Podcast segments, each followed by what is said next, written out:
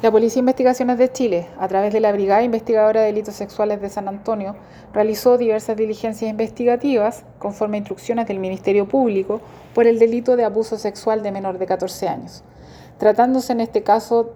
de diversas víctimas de sexo femenino entre 9 y 13 años de edad, quienes se vincularon al imputado en un recinto estudiantil de la provincia entre los años 2012 y 2018 este refiere a un trabajador del mismo recinto estudiantil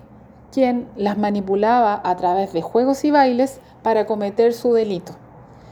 Y en el mes de febrero llevarse a cabo el respectivo juicio oral donde se logró determinar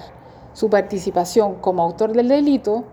y hoy conocer a través del Tribunal Oral en lo Penal su sentencia condenatoria por un periodo de 12 años de presidio mayor en su grado mínimo cumpliendo actualmente su condena en Gendarmería de Chile.